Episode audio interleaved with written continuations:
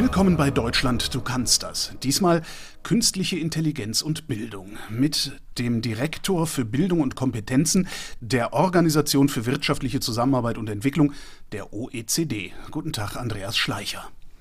Guten Tag. Anlass unseres Gesprächs ist ein Vortrag, den Sie Anfang Juli 2023 in Berlin gehalten haben. Der Titel ist Verlieren wir im Wettrennen gegen die künstliche Intelligenz? Fragezeichen. Wäre das ein Zeitungsartikel, äh, hieße die Antwort auf die Frage nach Betteridge Nein, und unser Gespräch wäre vorbei und wir könnten Feierabend machen. Aber ich schätze, Ihre Antwort ist ein bisschen umfangreicher, oder? Ja, das hängt von uns, unseren eigenen Anstrengungen ab. Was wir sehen, das ist, dass die künstliche Intelligenz enorm an Fähigkeiten gewonnen hat. Ne? Die Dinge, die wir leicht lernen können, die wir leicht testen können, die lassen sich heute sehr leicht digitalisieren. Na? Die Welt belohnt uns nicht mehr allein für das, was wir wissen. Ne? Google weiß alles und ChatGPT kennt alle Antworten, sondern die Welt belohnt uns für das, was wir mit dem, was wir wissen, tun können. Und die Frage ist, gelingt uns dieser Umschwung ne? von der Reproduktion des Wissens unserer Zeit äh, zu den Fähigkeiten, dieses Wissen in, in Frage zu stellen. Auch soziale, emotionale Fähigkeiten werden eine immer größere Rolle spielen. Also es hängt von uns ab, ob wir dieses Wettrennen gewinnen. Historisch kann man sagen, die Menschen haben immer gewonnen. Ne? Denken Sie an die erste industrielle Revolution, die hat auch äh, sehr große Verwerfungen verursacht, aber letztendlich haben die Menschen daraus viel Nutzen gezogen. Und ich glaube, diese Frage müssen wir uns, äh, uns heute stellen. Ganz klar ist es, unsere gegenwärtigen Strukturen und Bildungssysteme dem noch nicht gewachsen sind. Ne? Wenn Sie über künstliche Intelligenz reden, was genau meinen Sie damit? Also was davon wird für die Bildung relevant werden? Oder, oder ist vielleicht schon relevant und ich habe es nicht gemerkt?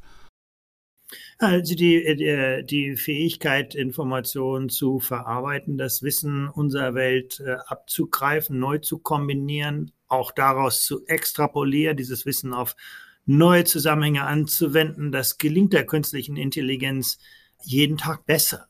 Ne? Also das Abfragen von Wissen, da können wir schon lange nicht mehr mithalten mit Computern. Ne? Aber heute können eben Computer auch äh, sehr viele komplexe Fragen und äh, beantworten. Ne? Auch Dialogfähigkeit von Computern ist enorm gestiegen. Ne? Also allerdings muss man auch umgekehrt sagen, als Menschen haben wir uns ja über die Jahrzehnte immer mehr auch der Technologie angepasst. Wir haben das den Computern der künstlichen Intelligenz relativ leicht gemacht, unsere Fähigkeiten zu zu emulieren. Ne? Das ist eben sehr viel leichter, hm, Industriearbeiter durch künstliche Intelligenz zu ersetzen als Neandertaler. Ne? Das ist einfach, äh, wir hatten früher sehr viel äh, weitreichende Fähigkeiten, die wir nach und nach aufgegeben haben und sind dadurch auch irgendwo, ist es leichter, uns zu ersetzen. Ne? Denken Sie dran, äh, vor 20 Jahren äh, konnte sich jeder noch räumlich orientieren. Wir haben noch kein äh, Google Maps gehabt, das uns den Weg zeigt. Ne? Und äh,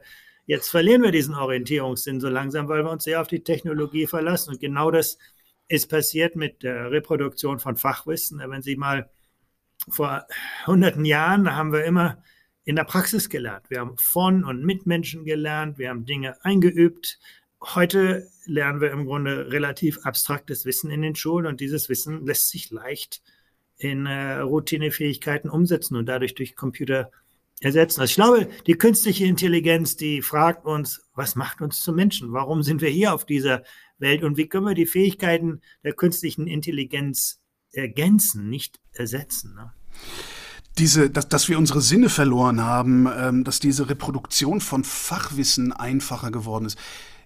Ist das eigentlich gut oder ist das schlecht? Also wenn ich ohne Telefon mit Google Maps irgendwo stehe, finde ich es schlecht, aber ich weiß nicht, ob das auch prinzipiell so ist. Ja, für ihre Vorfahren war das alles kein Problem. Also wir haben im Grunde unsere Freiheit eingetauscht, aus unsere Autonomie eingetauscht äh, für Bequemlichkeit. Ne? Und das hat uns sicherlich viele Vorteile verschafft, aber das stellt eben auch große Herausforderungen. Heute die große Herausforderung, was sind unsere menschlichen Fähigkeiten. Wenn wir auf zum Beispiel mal konkret, ich arbeite ja im, im Bildungsbereich, wir unterrichten Kinder darin, im Grunde Fachwissen zu lernen, Antworten zu lernen. Ne? Wir belohnen Kinder dafür, dass sie die Antworten reproduzieren, die wir vorher reingedacht haben in die Fragen.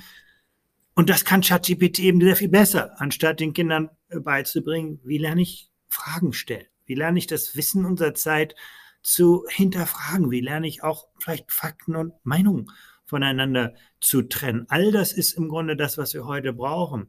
Ethische Entscheidungen zu treffen. Eine künstliche Intelligenz ist ja keine Magie, das ist keine magische Kraft, sondern das ist letztendlich ein unendlicher Verstärker und Beschleuniger.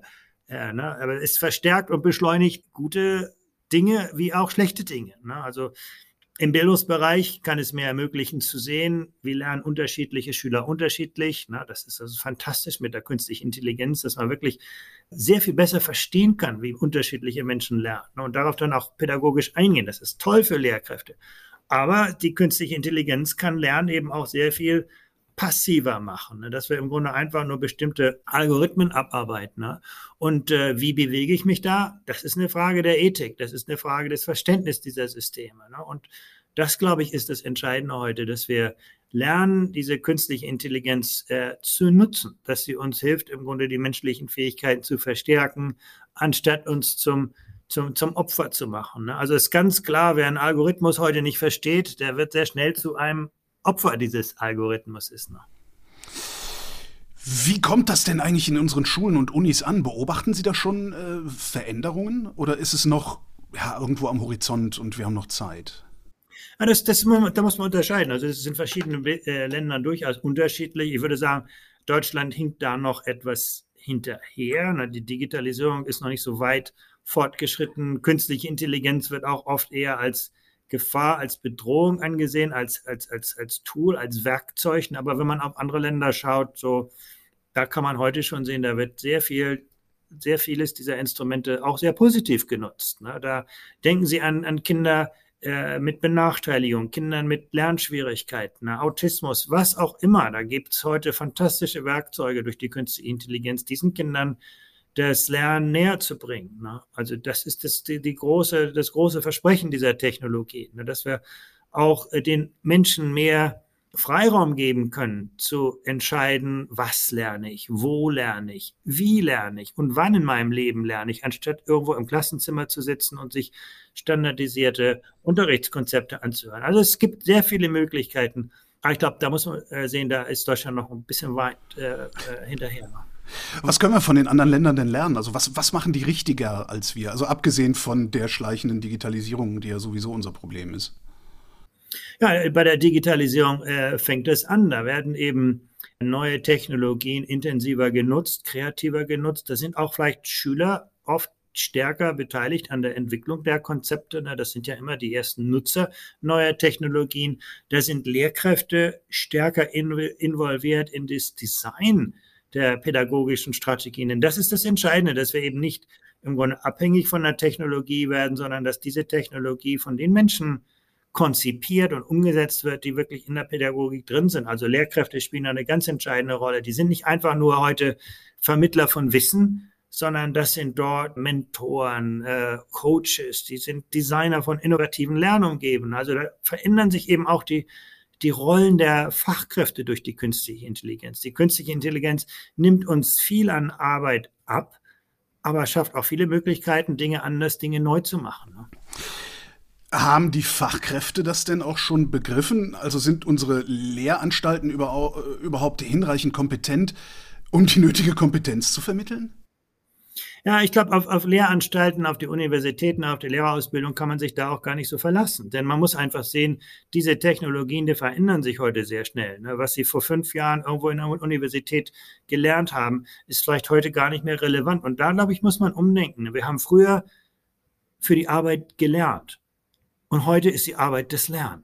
Das ist der große Unterschied, auch für die Lehrkräfte. Ne? Das reicht nicht einfach immer erstmal nur einen tollen Universitätsabschluss zu haben und sich dann das Leben lang darauf zu verlassen, sondern ich muss auch als Lehrkraft jeden Tag neue Dinge lernen, auch Dinge wieder umlernen, ne? wenn der Kontext sich das äh, äh, erwartet. Und das erwarten wir von den Schülern, das müssen wir auch bei den Lehrkräften sehen. Und in, insofern kommt es, glaube ich, weniger darauf an, wie wir Lehrkräfte vorbereiten in Universitäten, sondern eher darauf, wie können Schulen selber zu Bildungseinrichtungen werden, wo jeden Tag gelernt wird, wo im Grunde Neues entwickelt wird, nicht nur im Grunde vorgefertigtes Wissen weiterverarbeitet. Ne? Und das verlangt wirklich ein ganz großes Umdenken. Ne? Und auch die Einbeziehung der, der jungen Menschen, der Schüler ne, in ihre, ihre Lernumgebung selber zu, zu gestalten. Also klar ist die Lehrerausbildung immer wichtig. Die Lehranstalten, die machen da auch sehr viel, aber das reicht bei weitem nicht. Das, das, das Entscheidende ist, wie können wir eine Arbeitsumgebung vor Ort schaffen, wo Lehrkräfte genügend Zeit, Raum, Verantwortung und Unterstützung haben, um wirklich das Bildungssystem selber vor Ort neu, neu zu entdecken, neu zu entwickeln. Ne? Wo hakt es denn da? Also wenn ich mich an die Pandemiejahre zurückerinnere und den Umgang äh, mancher Lehrerinnen und manchen Lehrers einfach nur damit, Aufgaben digital zur Verfügung zu stellen, äh, habe ich nicht das Gefühl, dass da auch nur der Ansatz eines evolutionären Geistes vorhanden wäre, geschweige denn eines revolutionären Geistes. Ja, das ist sicherlich eine große Herausforderung für Deutschland. Ich man sollte nicht unterschätzen, es gibt viele junge Menschen, viele Lehrkräfte, die da fantastische Arbeit auch in der Pandemie geleistet haben. Aber man kann schon sagen, das Bildungssystem insgesamt ist immer noch sehr relativ ver ver verkrustet. Man muss, wenn Sie ins Nachbarland Niederlande gehen, da werden 90 Prozent aller Entscheidungen vor Ort getroffen, in den Klassenzimmern, in den Schulen. Da sind wirklich die, die Lehrkräfte, die Schulleitung Gestalter ihrer Lernumgebung. In Deutschland sind es 17 Prozent. Das Bildungssystem ist immer noch hierarchisch organisiert. Ne? Man schaut nach oben in die Verwaltung, anstatt nach außen zu schauen, in die nächste Klassenzimmer, die nächsten Schulen. Ne? Und da, da muss sich ganz sicher noch viel ändern. Ne? Und man muss auch sagen, der Arbeitsalltag der Lehrkräfte in Deutschland wird meistens noch durch die Unterrichtsstunden definiert. Ne? Du musst halt so und so viele Unterrichtsstunden Mathematik oder Geschichte unterrichten und berücksichtigt noch gar nicht so die, die Verantwortung, A, zu sehen, wer sind eigentlich meine Schüler heute? Ne? Wer wollen diese Schüler werden? Wie kann ich sie auf ihrem Lebensweg unterstützen? Also diese, diese Beziehung zwischen Lehrkräften und Schü äh, Schülern ist ganz entscheidend. Zweiter Punkt, wer sind meine Kollegen? Wie kann ich im Grunde mit meinen Kollegen gemeinsam neue Unterrichtskonzepte entwickeln, umsetzen, pilotieren, evaluieren? Ne? Und diese Arbeitsumgebung so zu gestalten, dass Lehrkräfte sehr viel mehr Raum und Verantwortung bekommen für ihre Arbeit, das ist die große Herausforderung in Deutschland. Wir haben eine sehr industrielle Arbeitsorganisation und die industrielle Arbeitsorganisation war ja auch angemessen für die Technologien der Ver Vergangenheit. Ne? In der Vergangenheit ging es darum, Menschen vorzubereiten mit Fertigwissen auf bestimmte Arbeitsprozesse, die wir vorher kannten. Man konnte seine Berufsziele sehr klar auswählen. Und all das gilt heute nicht mehr. Heute, wie gesagt, ist die Arbeit das Lernen, sich jeden Tag neu zu erfinden, neu zu entwickeln. Und darauf müssen Schulen junge Menschen heute vorbereiten. Das ist das Zeitalter der künstlichen Intelligenz. Ne? Und das braucht eben eine professionelle Arbeitsorganisation, keine industrielle.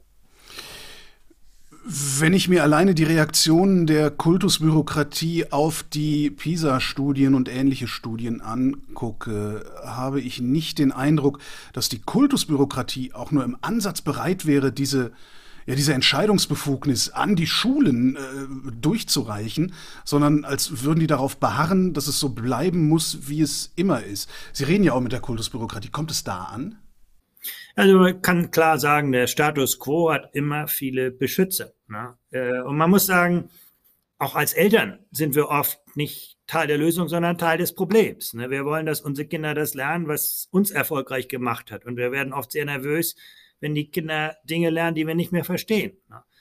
Als Lehrkraft unterrichtet man oft eher so, wie man selber unterrichtet wurde, als so, wie man gelernt hat zu unterrichten. Und als Politiker, auch das muss man sehr klar sehen, können Sie schnell eine Wahl verlieren über Bildung, wenn irgendwas schief läuft. Aber Sie gewinnen keine Wahlen mit Bildung, weil das eben sehr lange dauert, bis sich gute Arbeit in besseren Ergebnissen dann auch äh, sichtbar machen lässt. Ne? Also insofern, das ist ein schwieriges Umfeld. Ne? Und äh, Trotzdem denke ich, und da stimme ich Ihnen zu, würde man sich mehr Leadership wünschen, mehr Führungskraft irgendwo in der, in der Politik. Ne? Das ist heute ganz entscheidend, dass die Politik wirklich vorangeht, auch Risiken übernimmt, Risiken vermittelt und die Menschen irgendwo mitnimmt bei schwierigen Entscheidungsprozessen. Aber im, was wir im Grunde sehen zurzeit ist, dass sich irgendwo der, der Abstand zwischen dem, was die Welt von jungen Menschen erwartet und dem, was wir heute im Bildungsbereich machen, der wird nicht kleiner, der wird jeden Tag größer. Ne?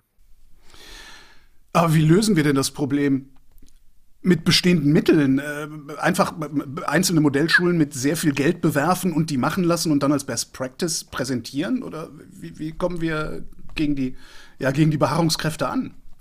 Ja, das Gute ist, dass es gar nicht so eine Frage des Geldes ist. Ne? Also äh, äh, Geld ist immer knapp und da haben wir immer Schwierigkeiten. Also aber man muss einfach sehen, es gibt wenig Zusammenhänge zwischen den Investitionen und den Leistungen der Bildungssysteme weltweit. Ne? Eine, einige der erfolgreichsten Bildungssysteme haben sehr knappe Mittel, setzen diese aber, aber gut ein. Ich glaube, da fängt es an. Wenn Sie nach Deutschland schauen, ne, die Kommunen haben kein Geld und deswegen fallen die Schulen auseinander, ne, weil die Kommunen eben für die Infrastruktur verantwortlich sind, das aber nicht leisten können. Das ist die Realität. Die Länder haben relativ viel Geld. Ne? Die Lehrkräfte in Deutschland werden ja sehr gut bezahlt. Nur was machen sie als gut bezahlte Lehrkraft, wenn sie in einer Schule arbeiten, die die Infrastruktur nicht bereitstellen kann? Ne? Und der Bund hat auch viel Geld, darf es aber nicht einsetzen, weil die Länder das nicht wollen. Es ist nicht so eine Frage der Mittel, sondern eine Frage, wie können wir diese Mittel gezielter einsetzen? Wie können wir auch die Mittel so einsetzen, dass sie dort zur Geltung kommen, wo sie am meisten gebraucht werden, in den ersten Lebensjahren, in den ersten Schuljahren, ne? für die Kinder aus benachteiligten äh, Schichten. Da brauchen wir die Ressourcen. In anderen Bereichen vielleicht weniger. Also ich glaube, das ist das, die gute Nachricht, dass eigentlich nicht so ankommt auf die Frage des Geldes. Was viel entscheidender ist, dass man einfach mehr Raum schafft für die Menschen vor Ort, kreativ gestalten tätig zu werden. Auch ein Bewusstsein schafft, dass es als Lehrkraft eben nicht darum geht, das Wissen der Vergangenheit zu vermitteln, sondern neues Wissen zu schaffen. Die Schüler im Grunde zu Lernenden machen, die auch die Neugier haben, Fragen zu stellen und nicht Fertigwissen äh, reproduzieren. Ne? Wenn Sie an, an Geschichte denken, ne? das geht nicht darum, dass die Kinder lernen heute Namen und Orte der Vergangenheit, sondern dass sie lernen im Grunde, wie hat sich das Narrativ einer Gesellschaft entwickelt, wie ist es entstanden, wie ist es sich weiterentwickelt und wie, manchmal zerfällt es in sich, wenn der Kontext sich ändert. Was heißt das für unsere Zeit heute? Ne? Wenn ich Mathematik lerne, geht es nicht darum, ob ich jetzt ähm, eine Exponentialfunktion berechnen kann. Das können Computer ja viel besser, sondern verstehe ich diese Idee dieses Konzepts einer Exponentialfunktion? Verstehe ich, wie das zusammenhängt mit dem, wie, wie das vielleicht den Klimawandel im Grunde erklärt oder die Entwicklung einer Pandemie? Ne? Ich glaube, darum geht es wirklich. Und das verlangt im Grunde einen anderen Ansatz. Das verlangt auch eine sehr viel bessere Qualität der Beziehung zwischen Schülern und Lehrkräften. Ne? Die künstliche Intelligenz, alles was Transaktionen anbelangt, kann die künstliche Intelligenz besser. Ne? Sie brauchen heute als Lehrkraft keinem Schüler mehr ein naturwissenschaftliches Experiment zu erklären. Die Schüler können das selber durchführen in einem virtuellen Laboratorium. Ne? Das ist die Realität. Was ich als Lehrkraft aber brauche, im Grunde dieses Verständnis. Wer sind diese Menschen vor mir? Wie kann ich sie unterstützen? Kann ich ihnen im Grunde vermitteln, was ihre Zukunftsmöglichkeiten sind, zu entdecken, was ihre Leidenschaft sind, was sie gut und gerne machen. Darum geht's als Lehrkraft heute. Ne? Und wenn man das gut kann, dann äh, ist man in Zeiten der künstlichen Intelligenz eigentlich auch all diesen Aufgaben gewachsen. Aber ich glaube, da braucht man mehr Raum, mehr Verantwortung, ein anderes Bewusstsein, ne? was es bedeutet, in Zeiten der künstlichen Intelligenz Menschen zu fördern. Ne? Und Zusätzlich kommt dieser ganze Gesichtspunkt, wie können wir die Kunst, künstliche Intelligenz auch für das Lernen selber nutzen.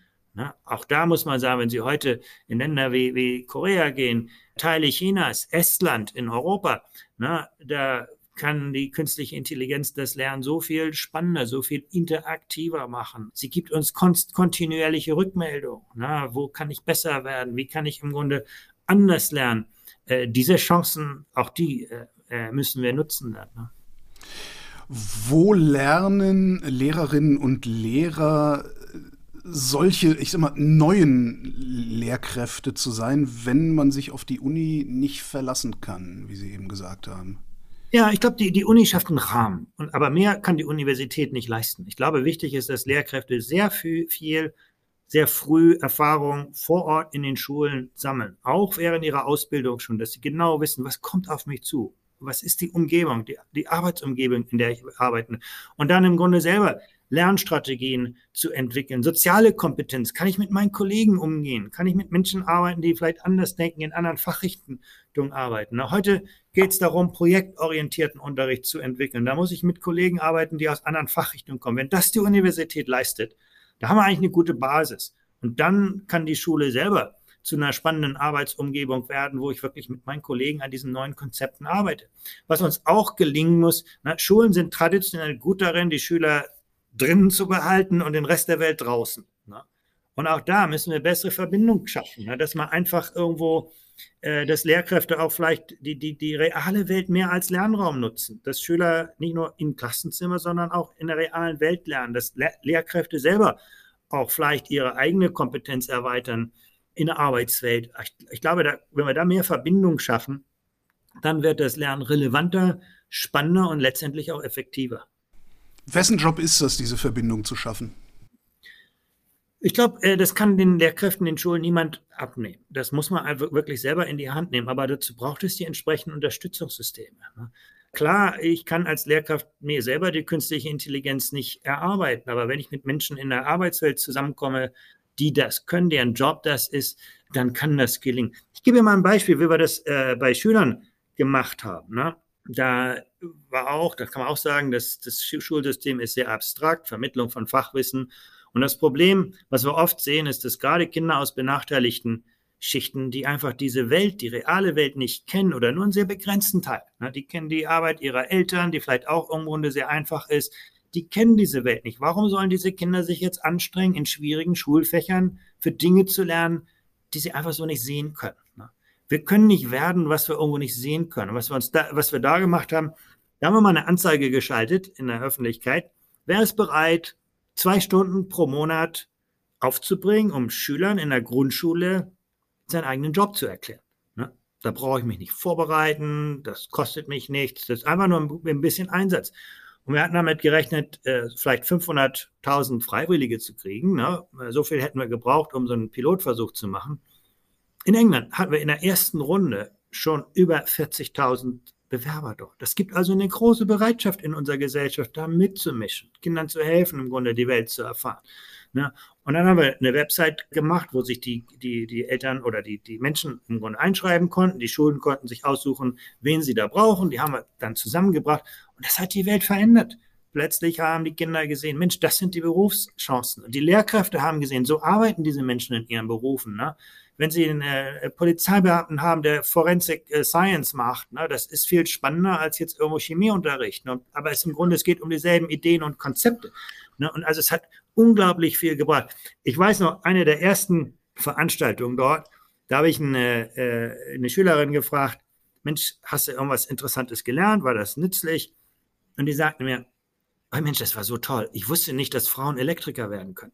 Ne? Also muss man sich mal vorstellen. Das ist einfach im Bewusstsein dieser Kinder oft nicht vorhanden. Ne? Also die wichtigsten Karriereentscheidungen, die treffen sie ja nicht gegen Ende ihrer Schulzeit, sondern zu Anfang ihrer Schulzeit. Ne? Da entscheidet sich, Mensch, strenge ich mich hier an? Ist die Schule für mich relevant? Studiere ich, lerne ich die Fächer, auf die es letztendlich ankommt? Ne? Und diese Relevanz zu schaffen, diese Außenverbindung zu schaffen, das ist im Grunde gar nicht so ressourcenintensiv. Das ist nur eine Frage im Grunde, wie können wir Konzept Schule neu denken. Und in Zeiten der künstlichen Intelligenz ist das kein Luxus. Ne? Das darf nicht im Grunde eine Frage von Eliteschulen sein, sondern es muss allen Bildungseinrichtungen gelingen. Ne? Vor fünf Jahren haben Sie mal gesagt, äh, durch die Digitalisierung wird das Lernen demokratisiert. Gilt das mit KI immer noch? Es kann mit, also wie gesagt, KI ist ein äh, gigantischer Verstärker und Beschleuniger. Ne? Der kann im Grunde die Demokratisierung äh, stärken, indem eben Menschen aus allen, mit allen Hintergründen, Kontexten wirklich die im Grunde das Lernen personalisiert äh, werden kann. Also das ist das große Versprechen der Digitalisierung, dass wir verschiedene Lernumgebungen schaffen können, die sich anpassen an die Bedürfnisse der Menschen. Ne? Kann aber auch sein, ne, wenn wir da nicht aufpassen, dass die künstliche Intelligenz äh, diejenigen enorm bevorteilt, die dafür vorbereitet sind ne, und andere immer weiter ins Hintertreffen zu kommen. Ne, dass ein, einige die, die Designer dieser neuen Technologien werden und andere einfach zu Konsumenten, ne, die einfach im Grunde dann irgendwelchen Algorithmen folgen. Ne. Und genau das ist die Frage von Bildung. Wird es uns gelingen, im Grunde die Kräfte der Demokratisierung zu stärken? Ich gebe Ihnen ein anderes Beispiel. Wir sagen heute, die Digitalisierung, künstliche Intelligenz, die kann uns mit allen Menschen der Welt vernetzen. Ist ja alles super toll.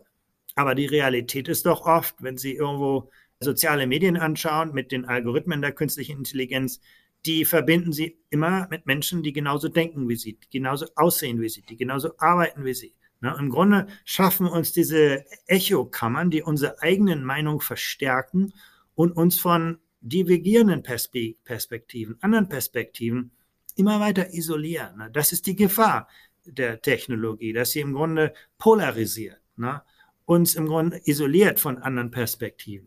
Aber genau da kann Bildung ansetzen, wenn es uns gelingt, im Grunde Menschen darauf vorzubereiten, zu lernen, wie kann ich Probleme aus verschiedenen Blickwinkeln betrachten, wie kann ich mit Menschen arbeiten, die anders sind als ich. Genau dann können wir im Grunde die Voraussetzung schaffen, die Potenziale der künstlichen Intelligenz konstruktiv zu nutzen, anstatt im Grunde die Gesellschaft immer weiter zu, zu fragmentieren. Also ich glaube wirklich, die Bildungsfrage ist die Frage, die entscheiden wird, ob uns die künstliche Intelligenz im Grunde zum Nutzer macht, zum, zum passiven Menschen macht oder wirklich, ob sie uns die Möglichkeiten gibt, die Zukunft aktiv zu gestalten.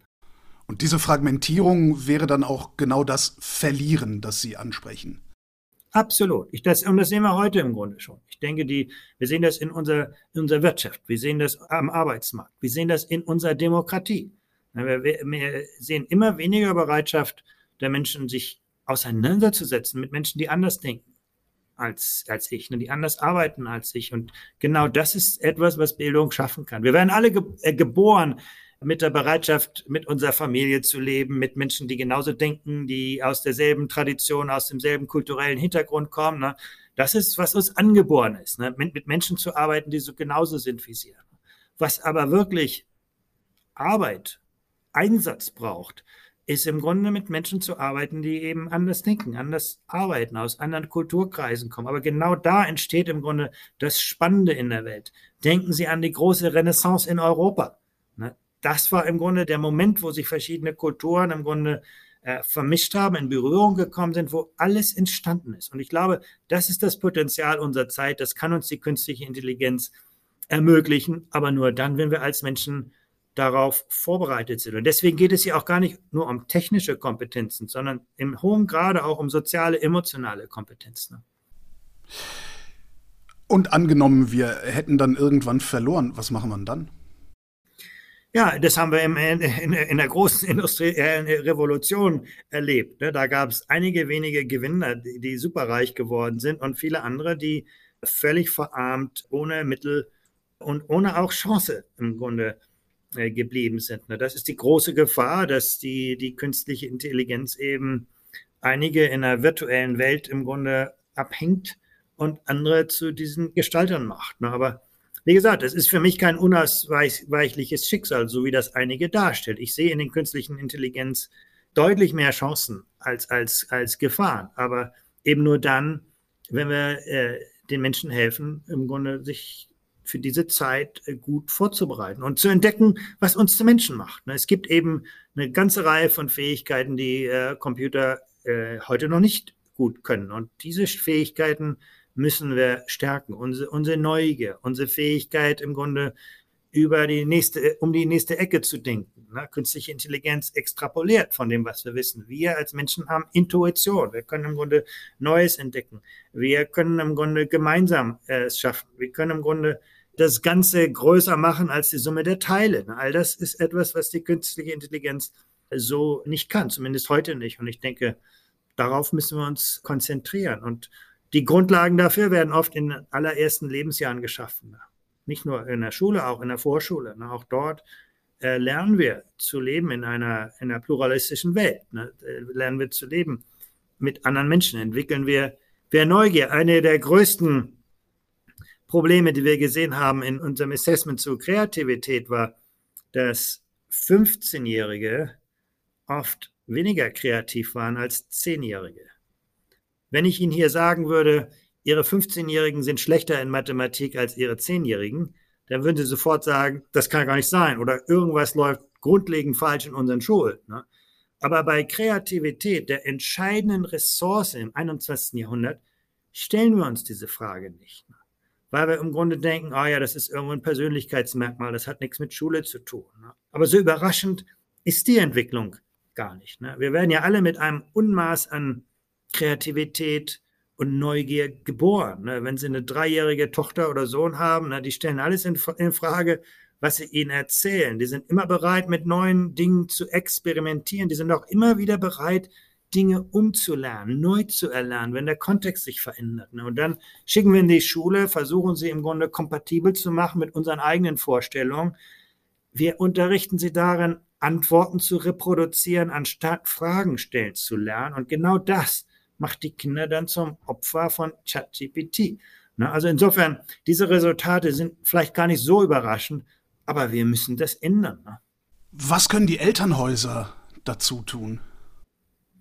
Ich glaube, äh, Bildung ist immer ein Projekt der gesamten Gesellschaft. Wir können uns da nicht ausschließlich auf, auf Bildungseinrichtungen, auf Schulen verlassen. Die Eltern spielen eine ganz entscheidende Rolle. Ne? Als Eltern na, stelle ich im Grunde die erste Lernumgebung für meine Kinder zur Verfügung, aber auch meine Kinder damit zu, darin zu unterstützen, zu bestärken, Dinge in Frage zu stellen, ne? die Bereitschaft äh, zu entwickeln, im Grunde zuzuhören, mit anderen zu arbeiten. All das wird ganz entscheidend im, im Elternhaus äh, mitgeprägt. Ne? Und man sieht das auch bei den PISA-Ergebnissen. Ne? Die Kinder, die gut abgeschnitten haben, haben meistens Elternhäuser, die sich für ihre Kinder und deren Bildungsprozesse wirklich interessieren. Das ist das Entscheidende. Ist gar nicht so, wie viele Stunden Hausaufgaben mache ich mit meinen Kindern oder was für einen Abschluss habe ich selber. Das ist nicht so das Entscheidende. Das Entscheidende ist wirklich, ist das für mich selber wichtig, was meine Kinder heute lernen, wie sie in der Schule zurechtkommen, ne, wie die Beziehung mit den Lehrkräften ist. Das ist das Entscheidende, wo, wo Eltern das, den Einsatz bringen, sehen wir viel bessere Ergebnisse. Ne? Wo dann auch Menschen zusammenkommen, ist halt bei so Sozialträgern wie zum Beispiel der AWO. Können die auch ihren Beitrag leisten oder ist es dann schon zu spät, weil die erst eingreifen, wenn schon was schiefgelaufen ist? Ja, ich glaube, das Entscheidende ist, dass wir auch da, dort umdenken, dass eine AWO eben nicht zum Notfallinstrument wird, was im Grunde dann eingreift, wenn das Kind im Brunnen gefallen ist, sondern dass wir diese Prozesse sehr viel stärker in den Lernalltag, in den Schulalltag integrieren. Man muss mal sagen, in Deutschland sind diese Bereiche oft sehr stark getrennt. Das hören Sie auch oft von, von Lehrkräften. Oh ja, wir brauchen mehr Schulpsychologen. Ne? Wenn Sie heute in eine japanische Schule gehen, da ist die Lehrkraft selber im Grunde ausge, die unterrichten sehr viel weniger, ne? die haben nur acht bis, bis 16 Stunden, aber die verbringen eben sehr viel Zeit mit Sozialarbeit, sehr viel Zeit mit Schulpsychologie. Ne? Als Lehrer bin ich dort immer ein Coach. Ich muss, arbeite mit meinen Schülern außerhalb des Klassenverbandes. Am Ende des, Schul, äh, des Schultages mache ich mit meinen Schülern das Schulhaus sauber, ne? weil wir eben alle in diesem Boot sitzen und dann macht eben auch keiner großen Mist. Ich koche mit meinen Schülern das, das, das Mittagessen. Also das ist, glaube ich, und dann weiß ich eben auch sehr viel mehr, wenn, wenn etwas schief läuft. Wo muss ich dann im Grunde auf andere Institutionen zugreifen? In Deutschland passiert das oft sehr viel zu spät und glaube, da, da muss man auch umdenken. Wie können wir im Grunde verschiedene soziale und äh, Bildungsfunktionen stärker integrieren? Ne? Sie haben vorhin den Vergleich zur industriellen Revolution gemacht. Ähm, damals, also die industrielle Revolution hatte Klassenkampf zur Folge. Angenommen, wir verlieren gegen die KI, sehen wir dann in Zukunft irgendwann auch mal wieder einen Klassenkampf? Und wie sieht er dann aus? Ja, der Kampf äh, besteht ja nicht zwischen der KI und den Menschen, sondern der wird unter den Menschen entstehen. Ne? Die Polarisierung, die wir haben, wenn wir uns nicht mehr miteinander verständigen können. Und da sehen wir heute schon Zeichen. Ich, ich lebe in Paris, ne? jeden Tag im Grunde sehen wir die Konsequenzen, wenn Menschen nicht mehr miteinander sprechen, wenn Menschen die verschiedenen Welten, in der sie leben, nicht mehr in Einklang bringen können. Ne? Also da liegt das große Risiko, dass es letztendlich dann nicht zum Kampf mit der KI kommt, sondern eben äh, zum Kampf zwischen Menschen, die in Parallelwelten leben. Ne? Jetzt ist die OECD ja keine reine Bildungsveranstaltung, sondern sie gucken auf die Ökonomie insgesamt. Ähm, auf welche Veränderungen in unserer Arbeits- und Wirtschaftsweise müssen wir uns denn eigentlich einstellen durch die KI, wegen der KI, mit der KI?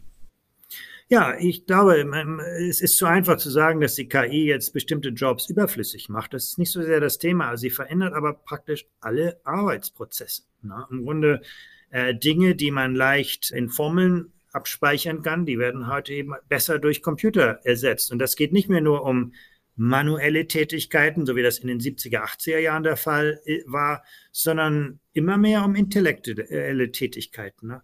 Wer heute Röntgendiagnostik macht, ne, da kann die KI sehr viel besser äh, Arbeit leisten als, als, als Menschen, wenn es um das Erkennen von irgendwelchen Vorgängen geht. Ne? Also die Arbeitswelt verändert sich grundsätzlich, indem Dinge, die man leicht äh, im Grunde in, in Algorithmen beschreiben kann, eben durch Computer ersetzt werden.